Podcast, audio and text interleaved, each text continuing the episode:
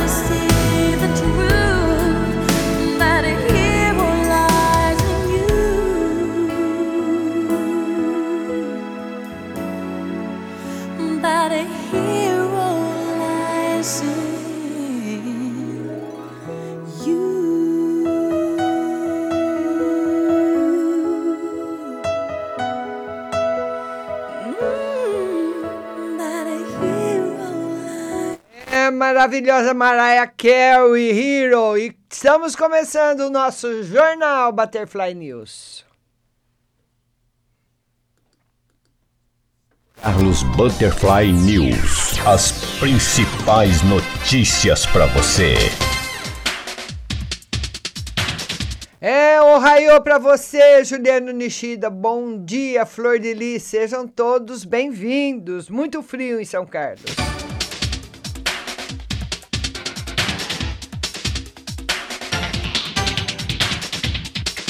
Bom dia, meu querido Ricardo Maraial, Rose Simonato, bom dia.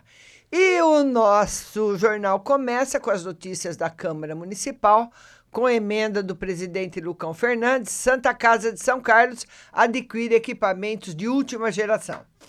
Uma emenda parlamentar de autoria do presidente da Câmara Municipal, vereador Lucão Fernandes, proporcionou a compra do aparelho de ultrassom Axon X700 da Siemens de última geração para a Santa Casa de Misericórdia de São Carlos.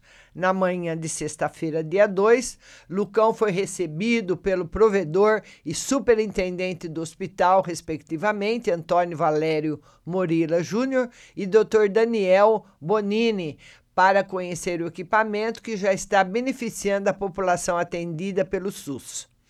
De acordo com o superintendente, o sistema desse novo aparelho proporciona uma nova experiência de imagem, construído com base nas mais recentes tecnologias de imagem, equipado com um rico conjunto de recursos padrão e projetado para o máximo com conforto e usabilidade.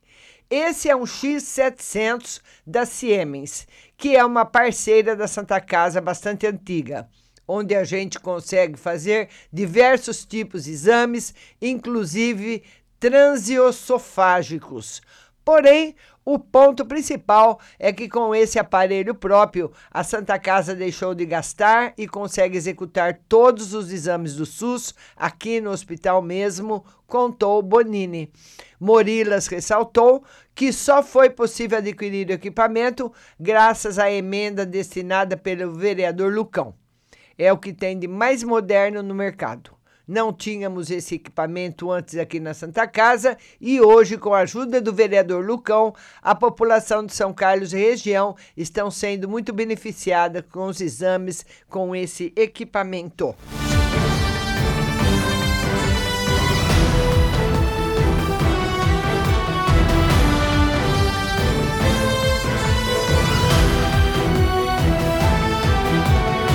Olha, gente, tá fazendo um frio em São Carlos que vocês não têm ideia, noção. Ontem à noite não dava para pôr a cara para fora. São Carlos vai ter frio de doer nesse final de semana, que já passou, né? Tá aqui no São Carlos em rede. Uma frente fria deslocou-se pelo litoral do estado de São Paulo, ocasionando nebulosidade, chuvas isoladas e declínio nas temperaturas na manhã de sábado, como aconteceu em São Carlos, com nuvens, vento e muito frio. E ontem choveu o dia todo praticamente, aquela chuvinha e aquele frio. A partir de ontem, a frente afastou-se para o Rio de Janeiro, Espírito Santo, mas as, baixas, as faixas norte e leste ainda permanecem com muita nebulosidade e com chuvas isoladas. Já as demais regiões paulistas terão céu parcialmente nublado, sem chuva. Porém, a massa de ar atua sobre o estado de São Paulo, mantendo as temperaturas baixas. Em São Carlos, a previsão para a madrugada foi de 6 graus. Segundo a meteorologia, o tempo ficará com céu claro e parcialmente nublado e sem previsão de chuva na maior parte do estado. Apenas nas regiões Nordeste e Leste ainda haverá previsão para chuvas fracas, mas isoladas, especialmente no litoral, onde a nebulosidade fica mais acentuada. Pense num frio. Meu Deus do céu!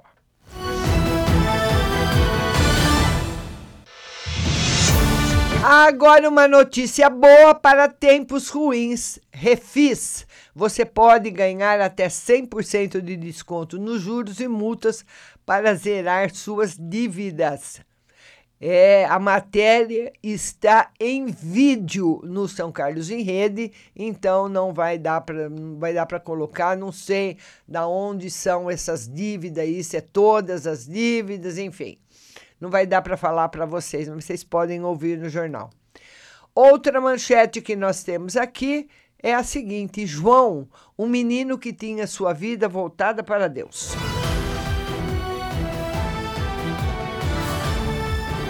É, há muitos anos sou paroquiano da Nossa Senhora de Fátima e faço parte da equipe de canto que atua na missa das 10h30 e agora na das 19 horas.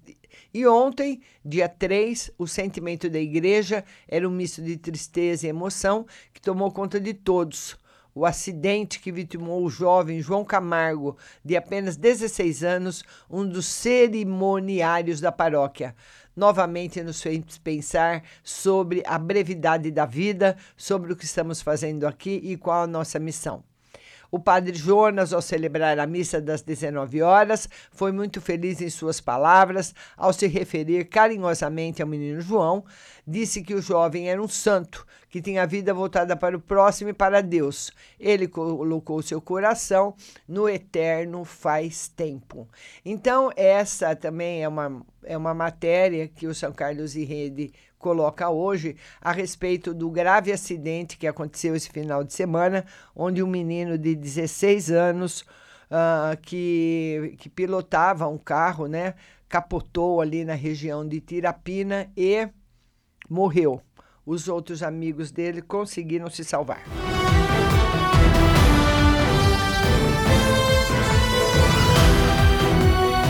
Vamos dar mais bom dias. Rose Simonato, Stephanie Laura, bom dia para vocês. Hoje é a live às 8 da noite, viu? Ana Moura, bom dia para todo mundo que está chegando. E a manchete de hoje do Estadão é a seguinte: Governo quer 6,5 bilhões de fundos regionais na educação. Ministério da Economia pretende descentralizar recursos a estados para fortalecer ensino básico. O ministro da Economia vai propor o aumento de 50% dos recursos para o Fundeb, o fundo que atende à educação básica no país. Em entrevista ao Estado, o secretário especial de Fazenda, Vanderi Rodrigues Júnior, disse que a ideia é saltar 13 bilhões para 19,5 bilhões. Para conseguir o valor adicional, o plano é desidratar os fundos constitucionais regionais abastecidos com recursos públicos e que financiam pequenas empresas, produtores rurais e programas para reduzir a desigualdade e gerar emprego. Para a equipe econômica, o dinheiro que vai para esses fundos deve ser transferido aos governadores para aplicar na educação básica, segundo a orientação do presidente Jair Bolsonaro. E nós temos uma foto muito bonita hoje no Estadão, que tem um rapaz com um tabuleiro na mão, né, como se fosse uma maquete atrás de um prédio muito bonito de São Paulo, com a seguinte manchete: Jogo de tabuleiro para conhecer São Paulo. Grupo que organiza passeios guiados gratuitos por São Paulo cria jogo de tabuleiro que ensina a história da cidade, mostrado na foto pelo professor Felipe Arthur dos Reis. Primeiras unidades vão para as escolas públicas. Outra manchete no Estadão de hoje: mineração pode atingir um terço das áreas indígenas. A determinação do governo de permitir a mineração em terras indígenas pode afetar quase um terço das reservas no país. Pela lei, esses territórios são da União e se destinam à posse permanente dos índios que os ocupam. Mas a atividade em territórios demarcados nunca foi regulamentada e é alvo de discussão no Congresso há décadas. Outra manchete.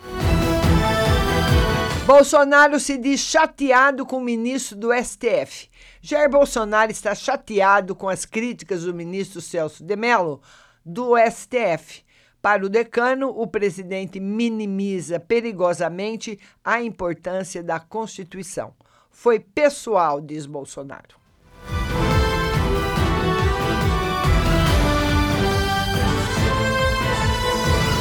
No caderno 2 do Estadão, nós temos aqui várias jovens, né, com professor com o seguinte título: Música que ensina. Escola do Rock ganha versão nacional com Arthur Berges como professor que educa com uma guitarra. No esporte, empate. Após 12 confrontos, Palmeiras e Corinthians empataram por 1 a 1 ontem, resultado que não conhecia, não acontecia, né, no clássico desde 2015. Outra manchete. Bailarina do surf ganha ouro no PAN. A surfista Chloé Calmon conquistou ontem uma medalha de ouro no PAN ao vencer a final do longboard, conhecido como pranchão. Caminhar na prancha é um balé do surf, comemorou. O domingo foi favorável para o Brasil, com mais dois ouros na canoagem e ouro na maratona aquática. Covas aposta em obras no centro e serviço em bairro. Na reta final do mandato, o prefeito de São Paulo, Bruno Covas, direciona obras de revitalização urbana para o centro da capital e deixa para bairros periféricos ações e serviços básicos, como reforma de rua, calçada e drenagem.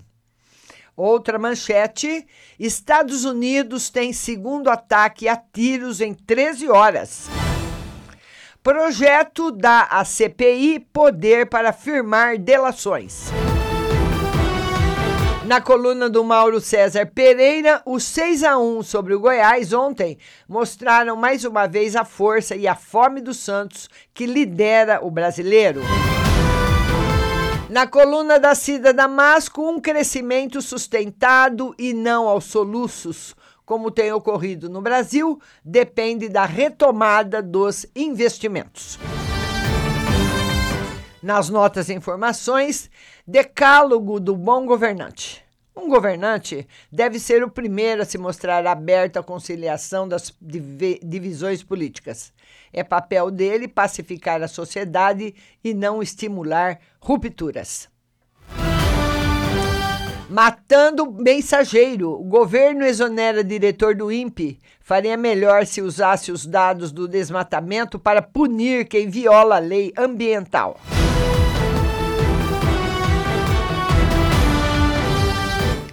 E nós temos também hoje, eu vi aqui uma, uma notícia no Facebook do senador Major Olímpio, perguntando quem que concorda né, com a sabatina, que hoje o presidente da República vai passar lá no Roda Viva, que o presidente da OAB vai participar, que vai tá, tá, lá, lá, lá. Ô, Major, quem está no cargo público não tem que ter medo de sabatina, não. Não tem que fugir de pergunta de jornalista. Nem fugir de pergunta de presidente da OAB e nem de fugir de pergunta de ninguém.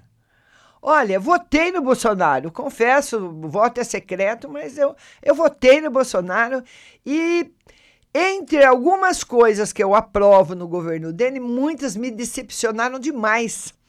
E se o senhor quer saber, o lado da balança da decepção tá mu abaixou muito rápido e está muito mais pesado do que o lado da satisfação. E deixa, tem que ser, tem que ir mesmo por Roda Viva. E não tem, ele não disse que não tem medo de nada. É, porque ele é o cara, né? Então vai para Sabatina.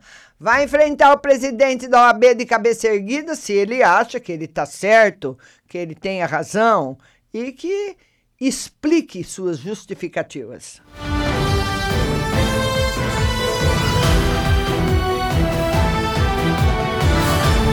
Nossa edição do São Carlos Butterfly News vai ficando por aqui. Muita música, muita notícia agora para você na Butterfly. E eu volto às 8 da noite com a live de tarô. No frio e tudo, vamos ficar juntinho à noite, fazendo uma live, conversando, respondendo as suas questões aqui na Butterfly Rust. Não sai daí. Obrigada da sua companhia e até a noite.